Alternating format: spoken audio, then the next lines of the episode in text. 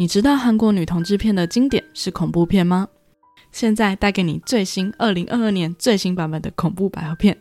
欢迎收听《藏在角落的故事》，让你找回被遗忘的故事。这里是最鸡汤的百合 Podcast，我是 Miss M。人生如戏，戏如人生，每周一集带你听完女同志电影电视剧，陪你从故事带来启发，一起成长及实现更幸福的人生。本集的主题是。二零二二年最新韩国恐怖电影《首尔怪谈》中的魂游。《首尔怪谈》呢是二零二二年四月二十七日上映的韩国电影，包含了十个怪谈主题所组成。这集要讲的主题呢是其中的一个单元——魂游，讲述了两个高中女同学跟鬼魂捉迷藏的游戏。究竟两人的感情故事会怎么发展呢？让我们听下去吧。故事的开始，之前正在帮慧妍剪指甲。慧妍啊的叫了一声，说：“干嘛剪得那么短？”之贤说：“你别动，剪短了才会看起来干净。”慧妍则是宠溺的看着之贤，微笑着。之贤接着问：“可是拿指甲真的能叫来灵魂吗？”慧妍说：“嗯，是跟灵魂捉迷藏。”之贤笑着说：“可是你找不到我怎么办呢？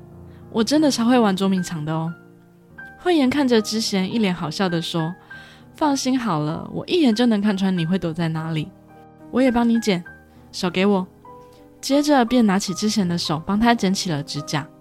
之贤有些担心的要慧妍小心一点，慧妍则抱怨的说：“你还信不过我吗？都说了，姐姐会帮你好好剪了。”真是的。之贤则被这番话逗笑了。最后，之贤躺在慧妍的脚上休息，慧妍则抚摸着之贤的刘海。慧妍说：“她很羡慕知贤，希望能够效仿他。”知贤微笑的问：“你指的是什么？”慧妍则边比划着知贤的脸，边说着：“你眼下这颗痣，你的瞳孔。”接着，慧妍抓起知贤的手说：“还有这个手肘上心形的疤痕。”知贤笑着说：“什么嘛？”慧妍则是认真的说：“等毕业后，我也要在那里纹身。”那时候我们就算是情侣纹身了吧？之前说你得纹在更好看的地方啊。慧妍说纹好看的图案就好啦。接着拿出笔，在自己的手肘上画上一个爱心。之前抚摸着慧妍的手说真好看。接着看向自己的手，此时的慧妍则情不自禁地亲了之前的额头一下。而之前先是愣了一下，后来便笑了，并且害羞地遮住了自己的脸。然而，美好的时光稍纵即逝，班上的同学似乎看出了两人的关系很不一般，两人因此遭到了同学们的言语霸凌。而慧妍最终选择跳楼自杀。现在只剩下知贤一个人趴在座位上，他一边抚摸着自己的心形疤痕，一边望向慧妍的空座位，思念着慧妍。此时，班上的女同学议论着慧妍自杀的事情，知贤听到后，恶狠狠地瞪向他们。女同学则是一点都不觉得自己害死了慧妍。之前翻看着之前和慧妍的对话记录，慧妍要之前一定要遵守承诺，就算慧妍死了，他们也要永远在一起。看着两人过去热烈的对话记录，又让之贤悲从中来。但此时之贤却划到了一张照片，是他们曾经为了召唤灵魂拍的照片。当时两人约定好，如果两个人中有一个人先死了，剩下的那个人一定要遵守承诺。这天，班导找知贤约谈，他劝知贤要振作一点。慧妍虽然是朋友，但也只是朋友而已，没必要因此不上课。老师还忍不住确认了知贤跟慧妍的关系。知贤听到后，则是十分生气，他激动地问：“是哪个臭丫头说的？”老师则不理解知贤干嘛突然生气。知贤听完后，则是更生气地离开了教室。之前一个人走在空荡荡的走廊上，他小心翼翼地到达了练习教室。他打开教室的门，并走到了置物柜的位置。他拿出了慧妍的钥匙，打开了他的置物柜，里面存放着两人各种的合照。一下子，之前又回到了两人相处的快乐时光。慧妍总是喜欢拍之前，之前也会宠溺地要求两人要一起合照，于是才有了这一堆的照片及回忆。之贤边流着眼泪，边自言自语地说：“真的很想慧妍。”此时的知贤注意到了一本笔记本，打开里面写着：“如果我们两个其中一个人死了，剩下的一个人要用一个人的捉迷藏仪式召唤出离去的人的灵魂。我们在此承诺。之前拿出连体婴的玩偶，跟故事开始时互相为对方剪的指甲。时间又再次回到了两人一起坐在屋顶聊天的时候。此时的之贤闭上眼睛，享受的说：“啊，真香啊！”慧妍问是什么，之贤说：“你的头发特别柔软。”慧妍则笑了笑说：“什么嘛，我倒是喜欢你的眼睛。你喜欢我的头发吗？”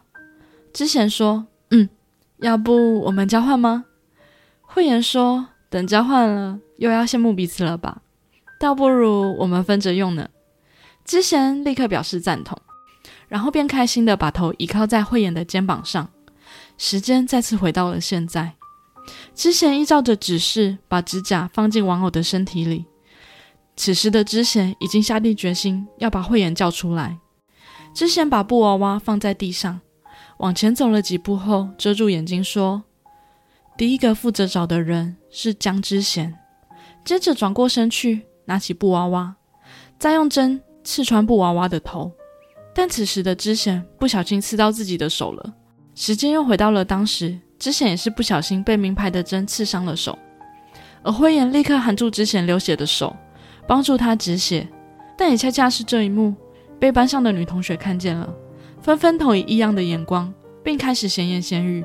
时间很快又回到了现在，知贤将布娃娃放在了教室里，然后说：“第二个负责找的人是金慧妍，数到一百。”现在要开始找我了。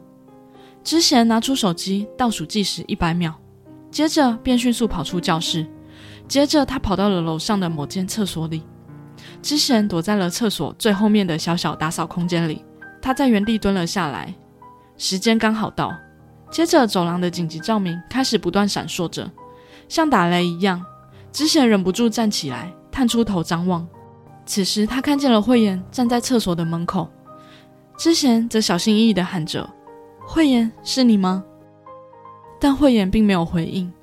当之贤一步一步慢慢走向慧妍时，慧妍突然消失了，灯光也突然恢复正常了。之贤错愕地怀疑自己是不是哪个步骤错了，他赶紧走回了练习教室，再次拿起笔记本确认了所有的步骤。之贤做的并没有错，只是笔记本的那页下半部被撕掉了。